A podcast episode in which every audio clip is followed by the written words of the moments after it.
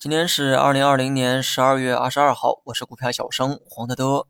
先来说一说今天的惨状哈。首先呢，今天有量啊，但很可惜是暴跌放量。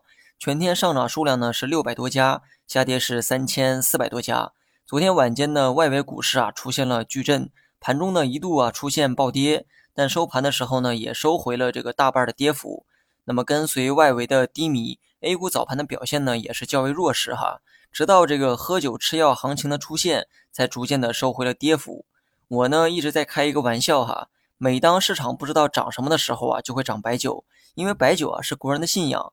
白酒呢就像是房子哈，不知道把钱花在哪儿，那你就去买房。这种价值观呢逐渐成为 A 股的主流，资金跑到白酒呢不是为了让它涨，毕竟白酒的这个估值啊已经很高了，只是这个钱呢终归呢得找一个去处，别的板块不中用，那么最后只好去抱团白酒。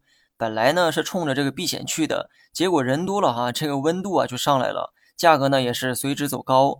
游资呢也看到了这里面的机会，既然都跑到白酒这里来，那至少说明呢这里啊不缺接盘侠。于是呢也开始啊炒作一些小酒企，把价格呢打上天。加上领导们提出的这个需求侧改革的概念，给了白酒啊更高的溢价想象空间。那么对于白酒啊，我呢还是之前的观点哈。长线看涨，短线受情绪影响也可以看涨，但中线呢看调整，因为目前的这个估值呢已经处在了高位。最后呢说一下这个大盘，今天中午啊又出现了一波跳水哈，还是没有任何征兆，没有任何规律可循。果然呢，短线有利润呢就不应该贪多，就算是踏空啊，我也不愿意忍受被套的痛苦。跟上周的这个跳水一样，盘中呢没有任何征兆，指望靠这个分析来预测啊，根本是不可能。发生了也只好被动的去接受。每当下跌呢，就会有人来问哈，还有没有机会去抄底？机会呢，随时都有。但是今天啊是暴跌的第一天，而且盘中跳水动作呢很突然，还不清楚市场的恐慌程度啊到底有多深。上周呢虽然呢也有跳水哈，但随后呢也做出了积极收复的一个动作，而今天却是一跌到底。那么这说明至少在两个小时内啊，市场呢仍充斥着恐慌。